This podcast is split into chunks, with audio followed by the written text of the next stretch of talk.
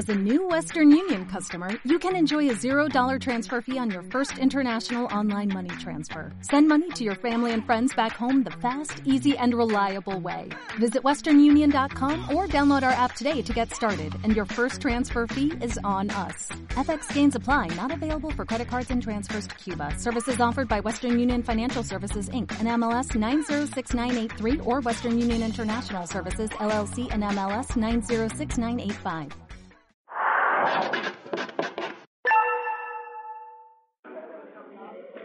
La lección octava lleva por título, como sabéis, las instituciones tutelares. Vamos a ver cada uno de esos puntos en la clase de hoy, pero ya os señalé que para el seguimiento y comprensión de esta lección resultaba absolutamente fundamental eh, completarla con un manual o con los artículos del Código Civil que también os indiqué. Básicamente, los puntos que vamos a ver son los cargos tutelares. En este caso nos centraremos en los eh, artículos 215 a 221. La tutela, en este caso básicamente artículos 222 y siguientes, como veremos, además de la tutela automática, en cuyo caso estudiaremos los artículos 172 y 239, la curatela, con los artículos 286 a 293, todos del Código Civil, la prodigalidad, el defensor judicial, la guarda de hecho y el acogimiento de menores e incapaces. Lo primero que vamos a hacer a la hora de estudiar los cargos o las instituciones tutelares es hacer referencia a unas disposiciones generales que se encuentran en el título décimo del libro primero del Código Civil, en los artículos 215 a 221, en donde pues se establece una serie de medidas como acabo de decir, comunes o generales a estas instituciones protectoras de la persona y bienes del menor o del incapacitado.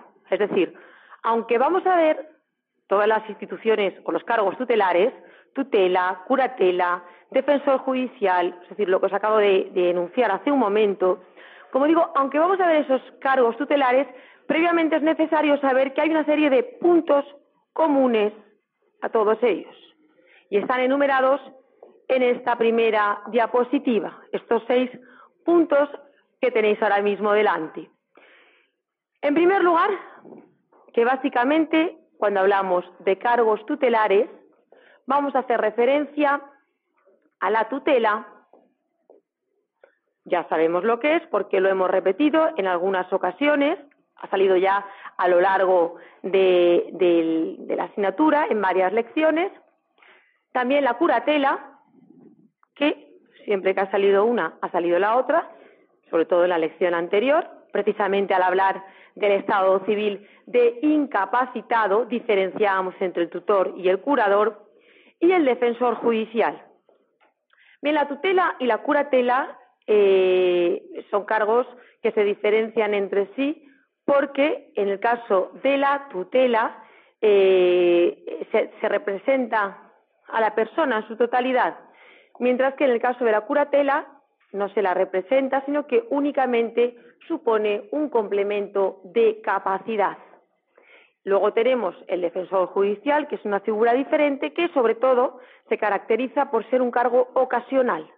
Un cargo ocasional no tiene el carácter de permanencia que pueden tener las otras figuras, sino que para asuntos concretos, por ejemplo, cuando exista conflicto de intereses entre el menor y sus representantes, es nombrado, como ahora veremos, este defensor judicial. En segundo lugar, las funciones tutelares constituyen un deber, o lo que es lo mismo, si somos designados por ley, por ejemplo, tutores de una persona, esto constituye una obligación. Estamos obligados por ley Ahora veremos que hay una serie de personas en las que el Código Civil ha pensado a la hora de nombrar tutor para otra que debe acudirse a ellas a no ser que el juez entienda que no es conveniente, pero de entrada, si estamos ubicados entre esa relación de personas y somos designados tutor de otra persona, estamos obligados a ejercer ese cargo. Tutor, curador, defensor judicial, lo que sea. Son todos ellos cargos obligatorios. También es verdad que esto es con carácter general. El carácter de obligatoriedad está así eh, señalado, pero en algunos casos la ley, el propio Código Civil, prevé lo que se llaman excusas legales, porque se podéis pensar en algún ejemplo en el que pues una persona por su situación concreta eh, sea desaconsejable tener que desempeñar el cargo de tutor. Pues imaginaos un familiar que es designado o que le correspondería ser designado tutor de un menor cuando ese familiar tiene 90 años. Pues lógicamente aquí había una, clara excusa legal que podría ser presentada por el familiar, que sería la de la edad, la edad a la hora de hacerse cargo de un menor pues de corta edad. En tercer lugar, estas eh, instituciones, estos cargos tutelares, deben llevarse siempre a cabo, deben desempeñarse en beneficio del menor o incapacitado, siempre pensando en qué es lo que más les interesa y además bajo control judicial. Ahora veremos que a la hora de desempeñar su cargo, en algunos casos eh, eh, se exige se exige en el Código Civil la autorización del juez. Precisamente en la práctica que acabamos de hacer ha salido algún ejemplo. A la hora de repudiar una herencia se necesitaba la autorización del juez. Pues bien, para otra serie de, actos, como digo, los padres o los tutores, en este caso, tendrían, o el curador, que acudir a lo que el juez estimara oportuno. Pues, por ejemplo, si tienen que internar a su tutelado en un centro de salud o en un centro de educación especial o lo que fuere, en ese caso habría que contar con esa autorización del juez. Y así un montón de supuestos más, como ahora veremos. En cuarto lugar, las resoluciones judiciales que se refieran a cargos tutelares han de inscribirse en el registro civil. ¿Por qué? Porque hay que darles publicidad todos debemos conocer que una persona ha sido incapacitada y, en su caso, quién es el tutor que se le ha nombrado. ¿De acuerdo? Es absolutamente fundamental. Además, se prevé un derecho a una indemnización en caso de que se causara un daño a ese tutor o curador en el ejercicio de su cargo, siempre y cuando fuera posible extraerlo del propio patrimonio del menor o incapacitado. Y por último, legalmente se contemplan unas prohibiciones a la hora de ejercer estos cargos. Luego veremos o desarrollaremos un poquito más este punto o veremos en qué casos, por ejemplo, no se puede ser tutor. Pero así con carácter general y para que nos sirva eh, para todos los cargos tutelares, eh, no se puede, pues, hay una serie de prohibiciones que consisten en que el tutor o el curador no puede recibir donaciones del tutelado o de sus herederos hasta que no se haya liquidado o hasta que no se haya aprobado definitivamente su gestión. ¿De acuerdo? Esa es una de las primeras prohibiciones recogidas en el Código Civil. En segundo lugar, eh, tampoco va a poder representar o complementar la capacidad de ese menor incapacitado cuando exista un conflicto de intereses con él mismo o con otra persona. Y por último, no va a poder ni venderle ni adquirir bienes del propio tutelado a título oneroso, porque das cuenta de que en este caso, igualmente que en los supuestos anteriores, podría haber un importante perjuicio para ese tutelado, para ese menor o incapacitado. Obviamente, si su tutor va a comprar un bien que le pertenece al tutelado, pues si es el comprador, pues querrá comprar barato. Entonces el conflicto o, la falta de protección en este caso está más que clara y por lo tanto, por eso el Código Civil recoge esas previsiones. Claro, claro, pero si quisiera venderlo a través de él, claro, claro, es un poco, él no tiene capacidad, pero a la hora de venderlo será su representante legal, en este caso el tutor. El tutor va a venderlo, pero hay un claro conflicto de intereses, eh, porque ellos dos se erigen en partes y porque significa vender algo del, del menor eh, a título oneroso, donde va a salir perjudicado casi seguro el menor. Esto también lo veíamos eh, cuando hablamos de las eh, incapacidades, cuando hablamos de capacidad jurídica, capacidad obrar, prohibiciones, hablábamos del artículo 1459, no sé si os acordáis, pero ya ha salido porque también se recoge en otro, en otro artículo que es el artículo 1459 del Código Civil. Bien, una vez que hemos visto esas disposiciones generales recogidas en el Código Civil, a continuación, en los artículos 222 y siguientes, si habéis echado un vistazo, pues eh, se va descendiendo al régimen, en este caso de la tutela.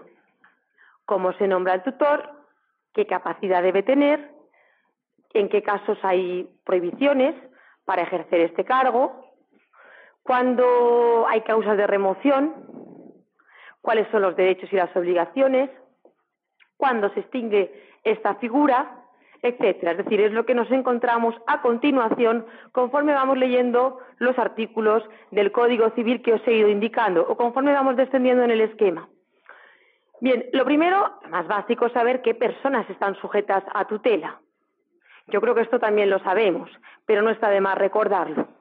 En primer lugar, están sujetos a tutela todos los menores no emancipados que no estén sujetos a patria potestad bien porque sus padres hubieran fallecido o bien porque se les hubiera privado de la patria potestad. En segundo lugar, también están sometidos, en su caso, a la tutela los incapacitados siempre que la sentencia así lo establezca. Ya sabéis que la sentencia fijará si procede la tutela o procede la curatela, sin perder de vista lo que veíamos también la semana pasada en relación con la Convención de Nueva York relativa a la protección de derechos de personas con discapacidad, que siempre que sea posible hay que dejar mm, defender la capacidad de estas personas y en los casos los casos límite, los casos en los cuales ya no sea posible eh, actuar de otra forma, limitarle la capacidad a través de la tutela.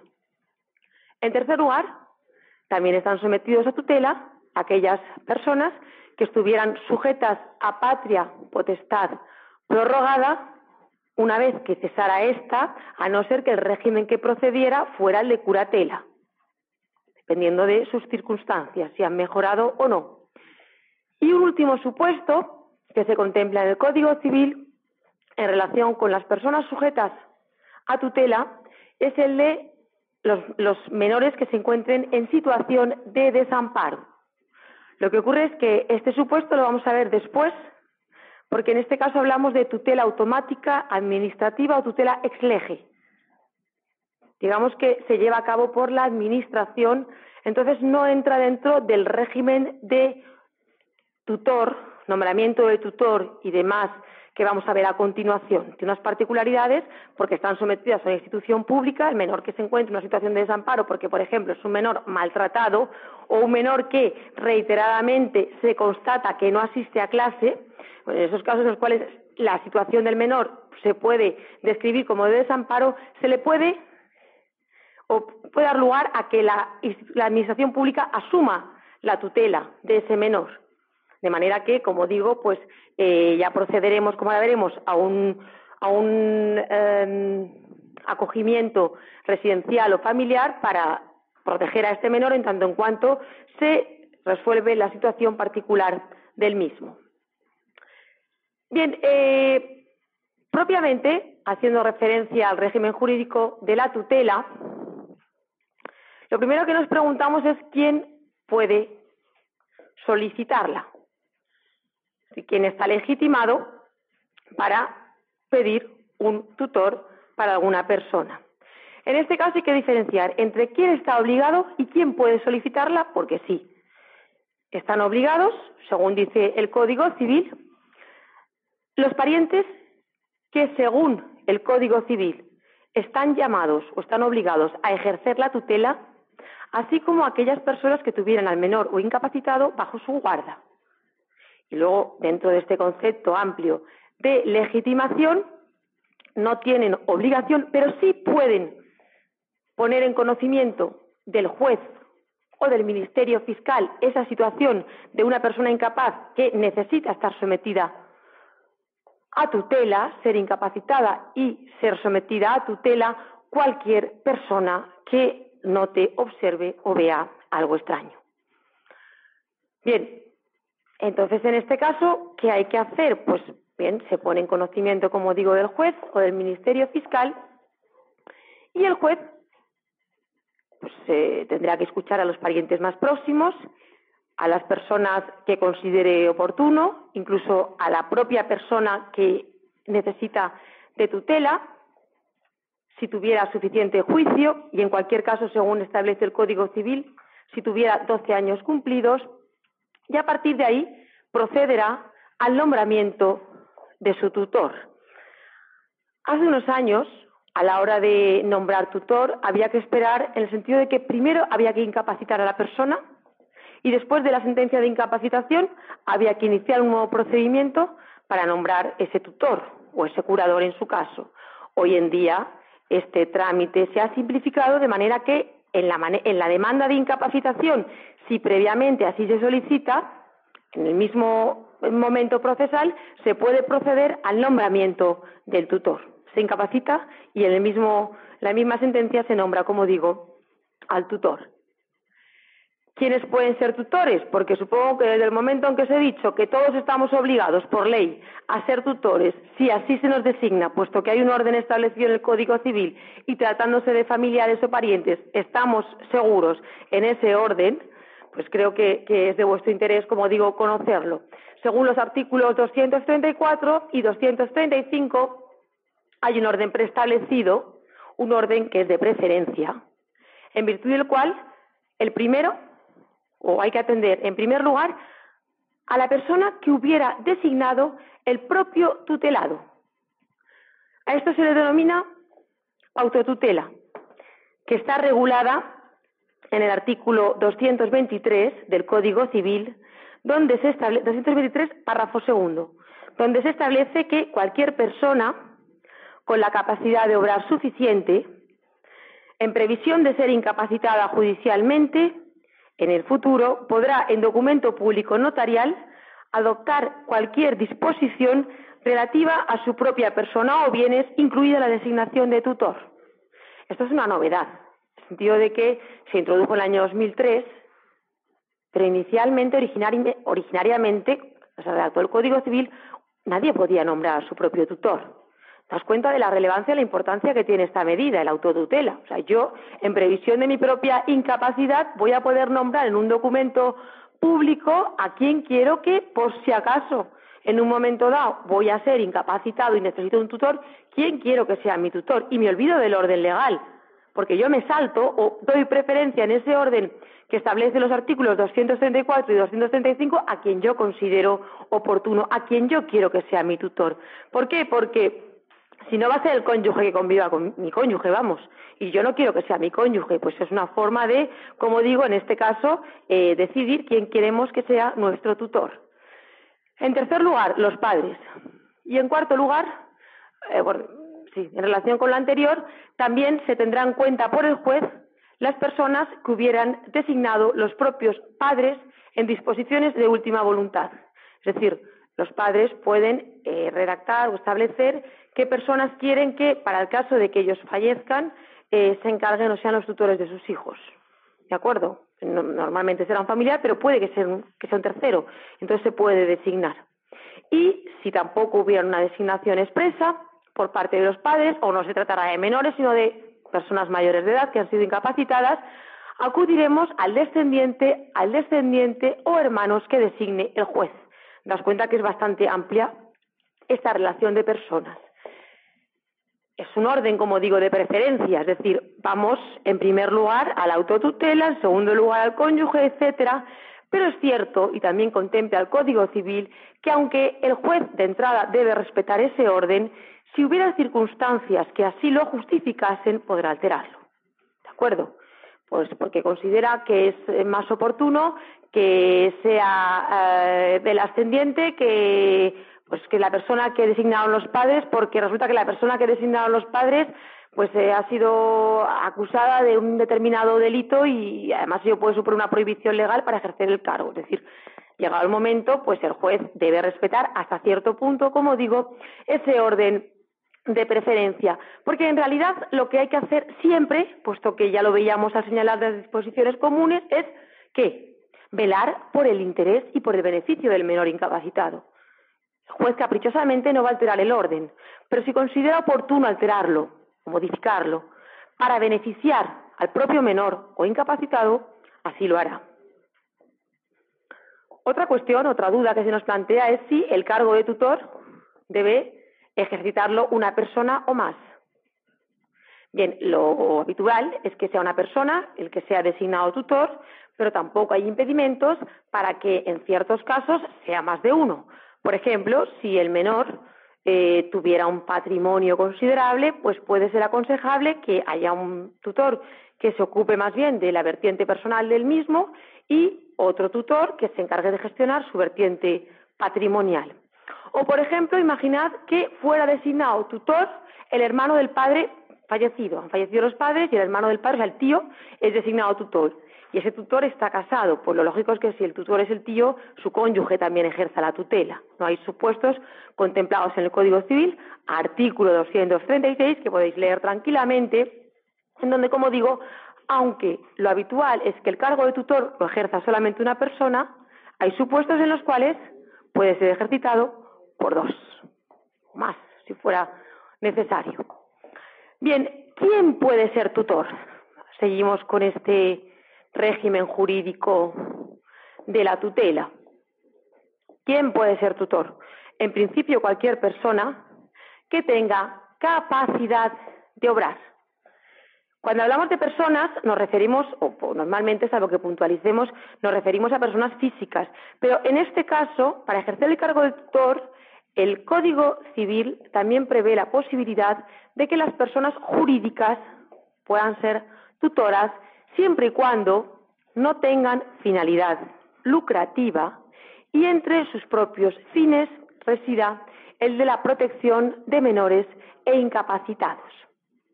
Claro que, aunque, como acabo de deciros, cualquier persona con capacidad de obrar puede ser tutor, sin embargo, hay unas causas de inhabilidad en virtud de las cuales, si vamos a nombrar a alguien tutor y se da alguna de ellas, pues no procederá el nombramiento del mismo.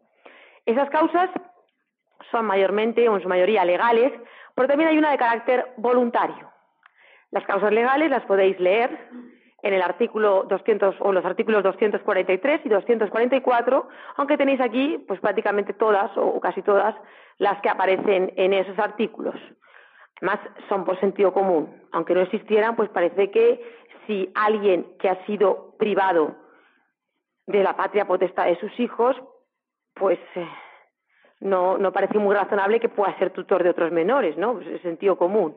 Eso supondría una causa de inhabilidad para poder ejercer el cargo de tutor. O la persona que fue removida, que tuvo que ser, que ser cesada de un cargo de tutor anterior, igual, si no fue capaz de llevar a buen fin la tutela que ya en su momento se le designó, no lo vamos a volver a nombrar tutor. O las personas que hubieran sido condenadas a penas de, de privación de libertad en tanto en cuanto estuvieran cumpliendo condena. Sentido común, como siempre, en primer lugar. Los condenados por delito que haga suponer que no van a desempeñar correctamente su cargo de tutor las personas con imposibilidad absoluta. De hecho, no sé si una persona tiene que ser designada tutor de alguien y ese alguien vive en un país y el tutor en otro y ambos tienen una imposibilidad absoluta de trasladarse, pues aquí hay una imposibilidad de hecho que obviamente da lugar a una inhabilidad, una causa de inhabilidad y por tanto al no nombramiento de esa persona como tutor.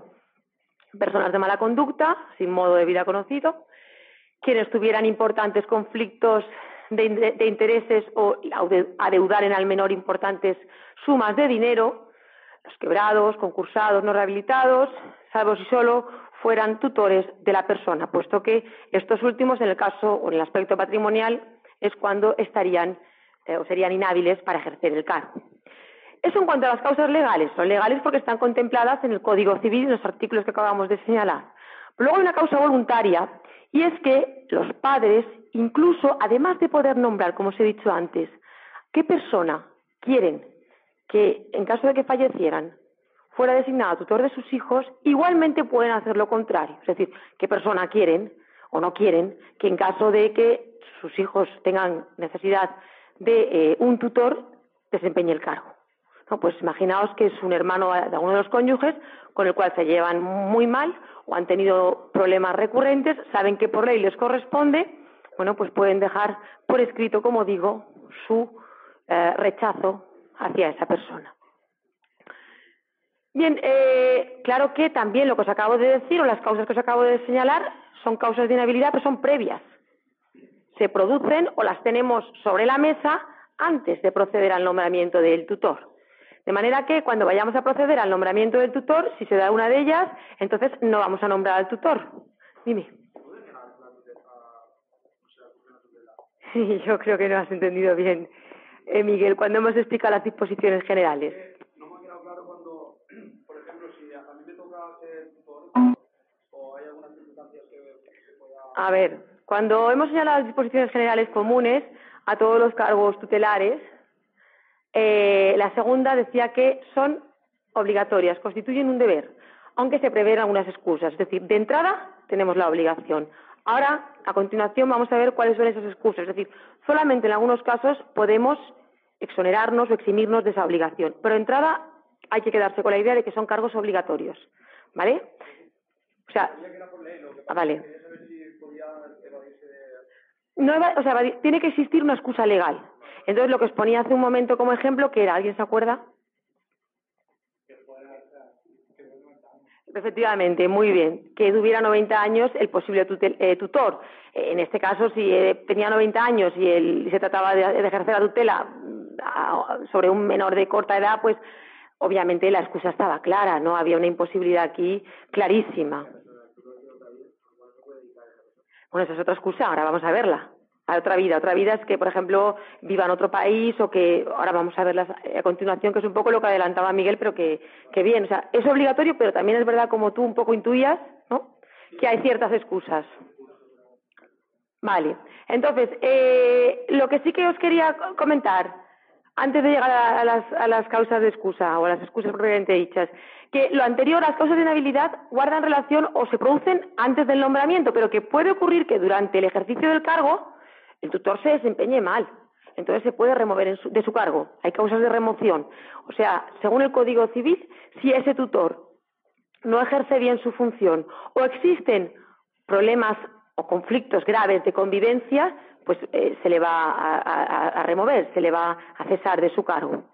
Y en relación con esto, aparte, otra cuestión que suscita siempre mucho interés, puesto que ya os decía que se trata de un cargo obligatorio. Hemos visto que personas forman o entran dentro de ese orden de preferencia y cuando se trata de un familiar, pues es, muy normal que estemos dentro de, ese mismo orden, ya no en primer lugar, porque para eso teníamos que ser cónyuges, pero sí en alguno de los estadios previstos. Bien, em, eh, como digo, pues si resulta que hemos sido nombrados tutores, eh, no podemos negarnos a no ser que exista una excusa legal.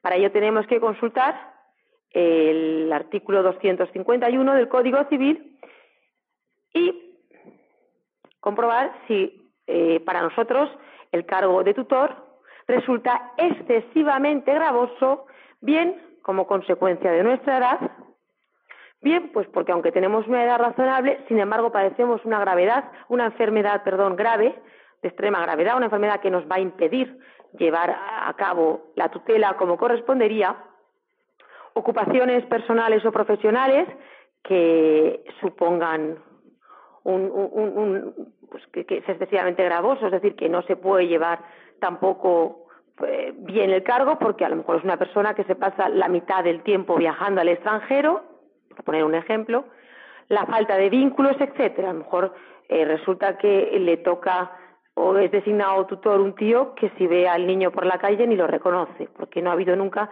ningún tipo de relación. No sería bueno para, para el tutor, pero a la ley lo que le permite, lo que le preocupa no es el tutor, le preocupa el tutelado. Si se trata de un menor y no hay vínculos con él, pues obviamente no se trata del tutor adecuado.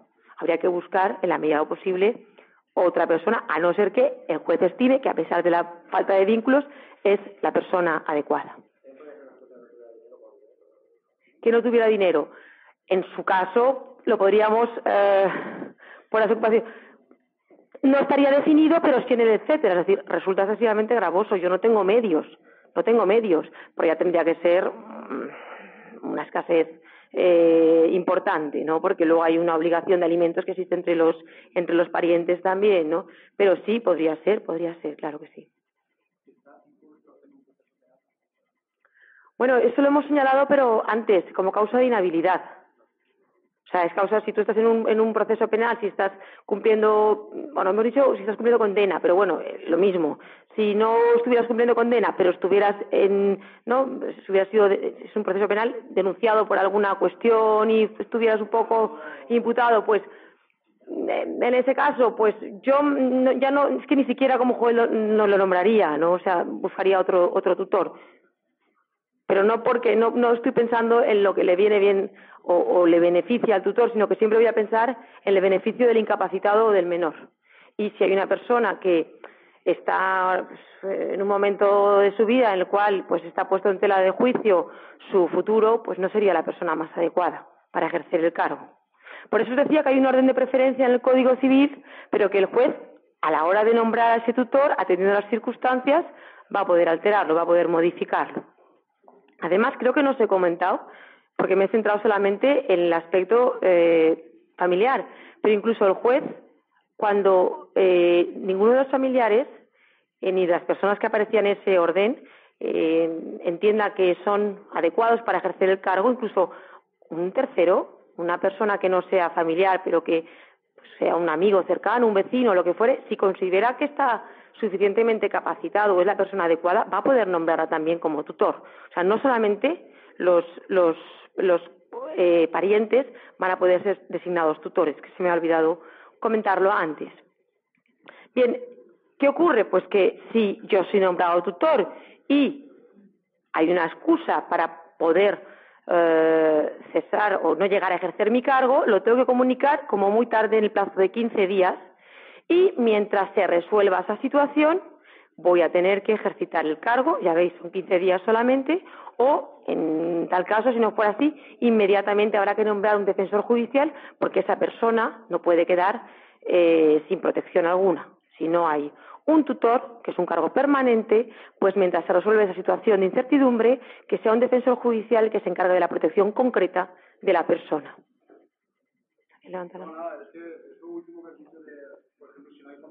o ya no hay más personas que puedan dárselo a alguna persona cercana, eso no, no, es, un, poco, mal. No.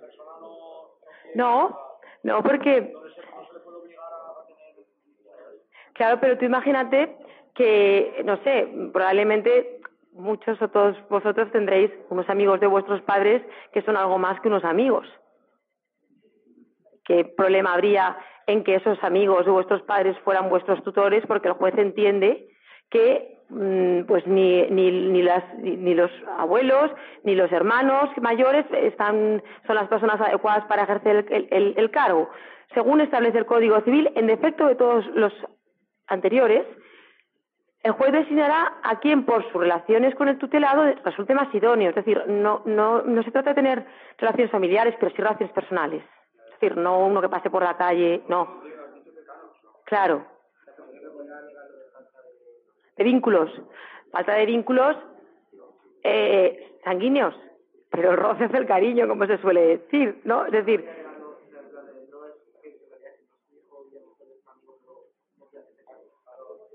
Ah, bueno, te refieres después en la, en la, claro, pensaba que estabas hablando en el momento, sí, a la hora de las excusas en su caso, mm, uno puede pretender, si, si no, hay, no hay vínculos, no habrá vínculos sanguíneos, pero habrá vínculos eh, eh, afectivos.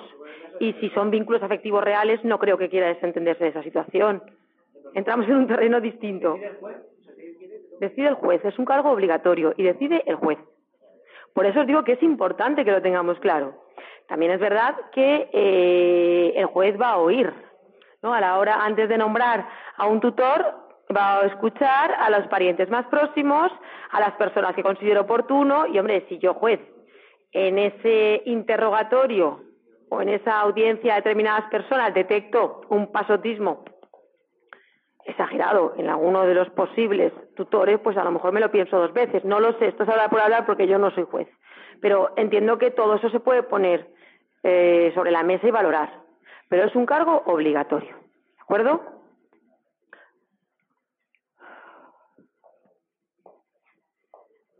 Bien, el contenido de, la tutela, contenido de la tutela, cuáles son las obligaciones y los derechos del tutor.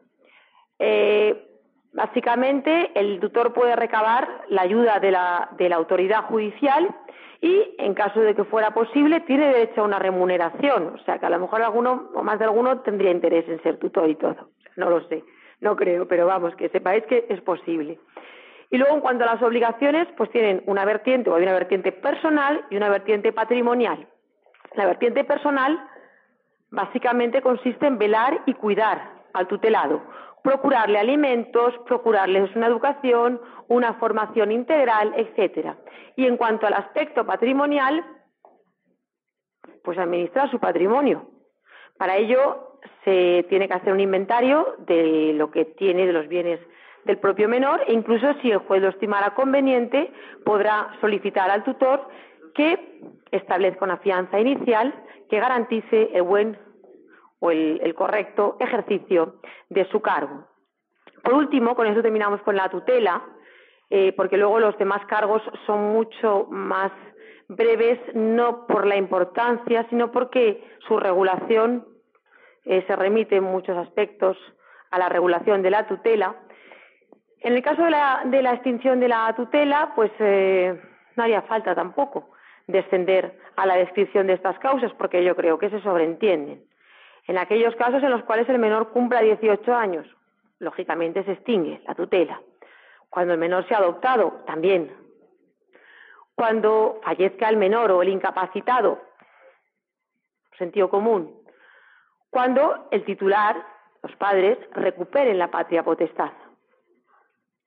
Y por último, cuando se estime conveniente que finalice la incapacitación de la persona, puesto que en una de esas revisiones que sabéis que el juez tiene que realizar estime que la persona está totalmente curada o, de no ser así, pues estime que procede pasar de un régimen de tutela a un régimen de curatela. Esas serían, por tanto, las causas de extinción de la tutela. La tutela automática poco os señalaba, os decía, cuando enumerábamos en qué casos procedía la tutela, yo os señalaba que eh, guarda relación con la situación de desamparo, bien de los menores, bien de los incapacitados. ¿Qué se considera situación de desamparo? Si leéis el artículo 172 del Código Civil, veréis que es la que se produce a causa del incumplimiento o del imposible o inadecuado ejercicio de los deberes de protección establecidos por las leyes para la guarda de los menores cuando estos queden privados de la necesaria asistencia moral o material. En ocasiones habéis oído en los medios de comunicación cuando eh, o cómo un menor que ha sido sometido a malos tratos eh, pasa a la tutela de la Administración, es decir, eh, la Consellería o el centro público correspondiente se encarga de ese menor. A veces, desgraciadamente, por una ralentización o por una mala gestión de, del procedimiento ha ocurrido que ese retraso ha supuesto, ha conllevado la muerte del menor, que en una de estas palizas eh, pues eh, se ha acabado con su vida. Y en esos casos se ha buscado la responsabilidad de la Administración, puesto que no fue consciente o no asumió a tiempo la eh, tutela de ese menor. O sea, cuando se detecte que un menor está desamparado, de momento lo primero que ocurre es que la Administración, normalmente a través de los servicios sociales, Ayuntamiento de Elche tiene unos servicios sociales que se encargarían de detectar esas situaciones y que ese menor, eh, eh, sus padres se quedaran sin la tutela del mismo y pasara a ser tutelado por, por, el, por un centro, por, lo que es un organismo público, como digo, eh, para de esa manera poder, poder protegerlo. ¿no? Aquí ya no hablamos de la figura de un tutor inmediato, un tutor al efecto de persona física o jurídica que se encarga de la persona del menor. No, hablamos de la administración pública como que va a llevar a cabo la eh, tutela de ese menor. En cuanto a la curatela, eh, igual que ocurre con, con la tutela, estamos ante un cargo permanente, pero como sabéis se diferencia de la tutela en que únicamente supone un complemento de capacidad. Eh, únicamente ahora mismo nos va a interesar saber quiénes son las personas sujetas, porque el régimen jurídico ya lo tenéis aquí mismo. Para estudiarlo, o, o es el mismo, coincide con el de los tutores. O sea, si yo os preguntara normas sobre el nombramiento, inhabilidad, excusa o remoción de los curadores, me tendríais que contestar lo que ya hemos visto para los tutores, porque la propia o el propio régimen jurídico de la curatela remite al de la tutela. ¿De acuerdo? Entonces, nos vamos a centrar únicamente al estudiar la curatela en las personas que están sujetas a este régimen. Según el Código Civil, estarían sometidos a curatela los menores emancipados, antes hablábamos de menores no emancipados, como digo, menores emancipados cuyos padres fallecieron o quedaron impedidos. En segundo lugar, los que obtuvieron el beneficio de la mayor edad. En este caso, o esto se refiere a la emancipación obtenida, pero no cuando un menor estaba sometido a la patria potestad, sino a la tutela. Cuando un menor sometido a tutela pide al juez la emancipación, aunque los efectos y se consiga lo mismo, no se le llama eh, emancipación, sino beneficio de la mayoría de edad, pero es lo mismo. En tercer lugar, los declarados pródigos, que es lo que vamos a ver a continuación, ¿qué es esto del pródigo. Y también cuando así lo declare la sentencia de incapacitación. En el caso de la tutela también decíamos, si la sentencia de incapacitación declara otra cosa o declara que se necesita un tutor, se nombrará un tutor, pero ahora vemos que si la sentencia de incapacitación dice que lo que procede es nombrar a un curador, pues se le va a nombrar a la persona un curador. Vamos entonces, y con esto terminamos la explicación de hoy, con la prodigalidad. La prodigalidad se recoge básicamente en la ley de enjuiciamiento civil porque en el Código Civil actual los, los artículos que se dedicaban a, a, explicar la prodigalidad han sido derogados, salvo el artículo 297.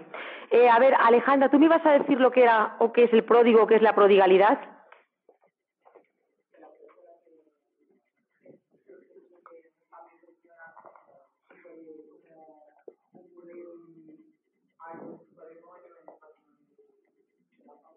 Efectivamente, la persona que no que, claro, la persona que gasta mal su dinero, malgasta. Claro, que gasta más de lo que tiene, gasta mal el dinero, malgasta el dinero y pone en peligro su patrimonio y el de su familia. ¿De acuerdo? Es fundamental lo que acabáis de decir. En este caso, es por tanto fundamental para hablar de persona pródiga y, por tanto, posible declaración de prodigalidad, que la persona malgaste sus bienes de forma habitual, no se trata de que un día pues eh, cometa un acto un poco así de locura y se meta en el bingo y pierda una cantidad de dinero, no, sino que de forma habitual pues sea una persona que va al bingo o sea un ludópata eh, que su salario cada vez que recibe, si es por semanas, eh, lo que le corresponda, pues va y se lo, y se lo gasta en el juego, lo que sea. Bien, es aquella persona, como digo, que malgasta sus bienes de forma habitual, poniendo en peligro su patrimonio y con él la obligación de alimentos que tiene con sus parientes. De manera que si una persona no tuviera parientes, nunca va a poder ser declarada pródigo, en el sentido de que no pone en peligro la obligación de alimentos de esos parientes. ¿De acuerdo? O sea, es importante que haya personas, o sea, general, o sea, parientes, eh, lo que sea, o sea, parientes con derecho a, recibir alimentos, parientes con derecho a recibir alimentos. Entonces, eh, normalmente, pues los padres, los hijos, o sea, la, familia más cercana. Bien, eh, para saber en qué consiste la obligación de alimentos, acudimos al artículo 142, porque parece que esto de los alimentos eh, consiste o, se refiere solamente a la comida, pero no. Obviamente el concepto es más amplio. Y la obligación de alimentos comprende lo que es indispensable para el sustento, habitación, vestido, asistencia médica, educación e instrucción del alimentista mientras sea menor de edad y aún después, cuando no haya terminado su formación por causas que no le sean imputables. Luego, en el artículo siguiente, aunque esto es materia de derecho de familia, si tenéis, eh, eh, Manuel, eh, interés, podéis leer que están obligados recíprocamente a darse alimentos en toda la extensión que acabamos de señalar, los cónyuges, los ascendientes y descendientes, y en cuanto a los hermanos, se establece una serie de puntualizaciones. Eso para completar, si queréis, lo que es la obligación de alimentos. Bien, entonces, en eso consiste la obligación de alimentos. De manera que si una persona pone en peligro pues la obligación de alimentos, por ejemplo, de sus hijos, podrá ser declarada pródigo. En este caso, lógicamente, teniendo en cuenta quiénes son los posibles perjudicados, las personas legitimadas para solicitar esa declaración serían el cónyuge, los descendientes, los ascendientes que perciban alimentos o se encuentren en situación de recibirlos, sus representantes y también el Ministerio Fiscal.